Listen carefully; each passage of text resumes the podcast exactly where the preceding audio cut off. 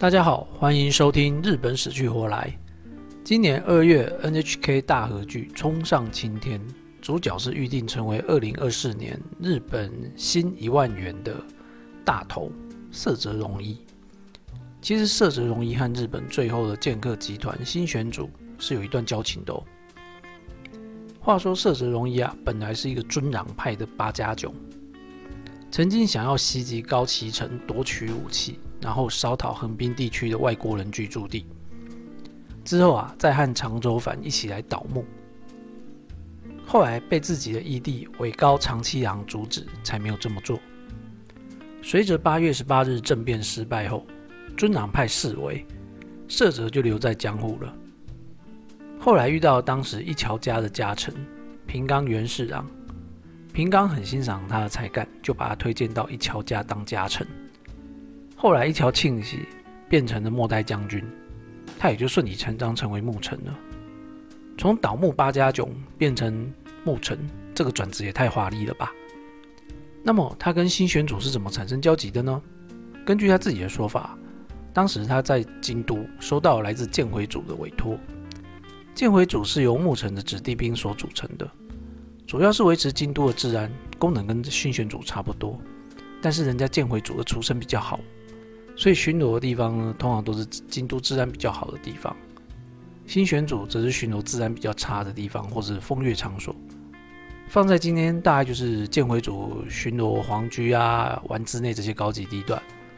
新选组呢，就是巡逻歌舞伎饭町这样。而那个委托呢，是要他去逮捕一个叫做大泽元次郎的牧臣。据说大泽和萨摩藩的倒幕派眉来眼去，可能会背叛幕府。可是这个大泽也不是泛泛之辈啊，他也是剑会组的成员，而且刀法一流。要逮捕他可能会遇到抵抗，所以最好带几个好手一起过去。于是长官就要色泽去跟新选组聊聊。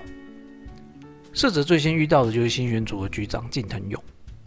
近藤勇表示啊，既然是牧城执行任务啊，本来我这个局长啊也应该亲身前往。可是不巧我有公务在身啊，所以我就派我们家副长土方岁三陪阁下去吧。嗯，相信女粉丝一定很乐意吧。但社泽对土方说：“到了现场后呢，请你们先在外面等，我自己先进去跟大泽交涉看看，能够不动粗是最好的了。”但新选组的队员们表示：“那可不行啊！我们听说那个大泽呢也是手段了得，我们奉命保护阁下。如果届时大泽伤害了阁下，我们不但辱没了幕府的命令，还丢了我们新选组的颜面呢。”所以还说，还是让我们冲进去，两三下就可以把大泽抓起来了，这样比较省时省力呀。社者说：“这就不对啦，你们的任务是保护我，怎么可以让你们动手抓人？这样根本本末倒置了。如果你们真的想要动手，那只好拒绝让新选组来担任护卫，我自己一个人前往就可以了。”这时候，副长土方岁山说话了：“阁下真是有骨气的人呐，您也是个武士，我敬重你。”就按照您的意思来办吧。届时我们只担任护卫工作，但如果你遇到危险时，那我们直接动手。您没有意见吧？最终就由土方带着六名新选组队员陪同社泽一起去抓捕大泽。后来大泽很明理的没有抵抗，就这样社泽就完成了任务，真是可喜可贺啊！要是当时大泽真的动手，那么二零二四年的日币万元的大头就不知道要换谁了。据说色泽晚年的时候啊，喜欢叫人念书给自己听。有一天，那个伴读的人呐，念到了新选组土方岁山这个名字时，色泽呢就叫停了，然后呢要对方把书拿过来。他看了好几遍，就说了一句：“土方岁山是我的朋友啊。”其实近藤土方色泽都是五藏国出生的人，也许是基于同乡的情谊，或是英雄惜英雄的心情，说出这样的话吧。回到我们的主题啊，这一次真正要讲的主人公呢，其实是日本第九十六代天皇后醍醐天皇。后醍醐天皇也是个倒幕派的八家囧啊，只不过他要倒的幕府是镰仓幕府啊，而且倒一次不够，还倒了两次，两次呢都还发生了奇妙的护驾事件，到底是怎么回事呢？我们先来说说第一次护驾事件吧。一三三一年，后醍醐天皇发动倒幕，结果被大臣背刺出卖。倒木计划被曝光了，天皇逃到立志山被捕之后，流放到隐岐岛，史称袁弘之乱。被流放的天皇才不肯束手就擒呢。在一个夜黑风高的夜晚，支持天皇的武将们偷偷用渔船接应天皇逃跑。后来天皇逃到一半就被隐岐岛的守卫发现了，立刻派出大船要来追捕天皇。眼看就要被追上了，天皇急中生智，告诉船夫说：“你赶快把船头呢调往追兵那边，然后你赶快在船头上假装钓鱼，接着如此如此，这般这般。”此时追兵看到有一艘船正往他们这边过来，于是问船头的渔夫说：“你有没有看见诡异的船啊？”渔夫答道：“有，今天早上看到一艘渔船往出云那个方向去了。早上又是顺风啊，我想他们可能已经到了哦。”但追兵觉得很可疑啊，还是跳上船进行搜查。可是船上呢只有满满的花枝，心想天皇这么金枝玉叶，不可能躲在花枝里面吧？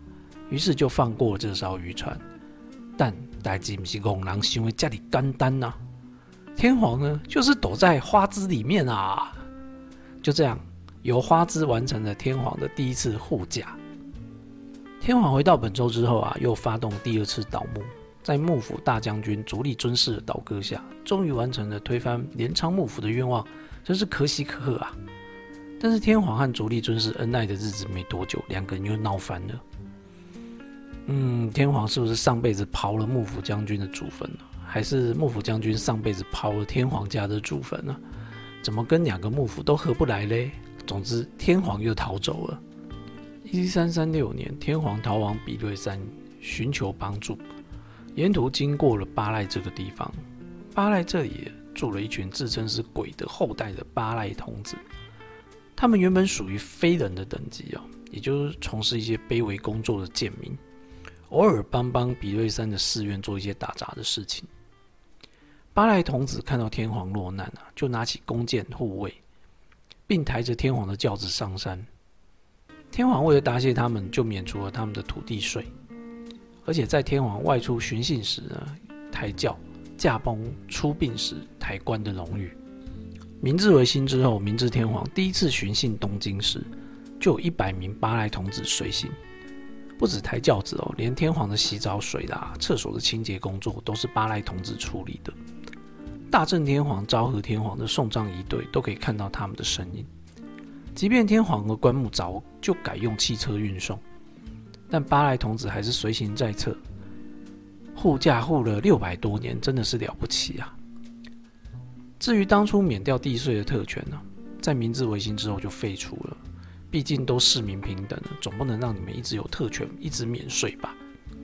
可是政府呢，还是会每年赐给巴赖童子们一笔恩赐金，和原本该缴的税额其实都是一样的啦，也就等于是不用缴了。至于是多少钱呢？至今都还是个谜啊。好的，以上就是日本护驾的故事。如果你喜欢日本死去活来的话，欢迎订阅分享喽，拜拜。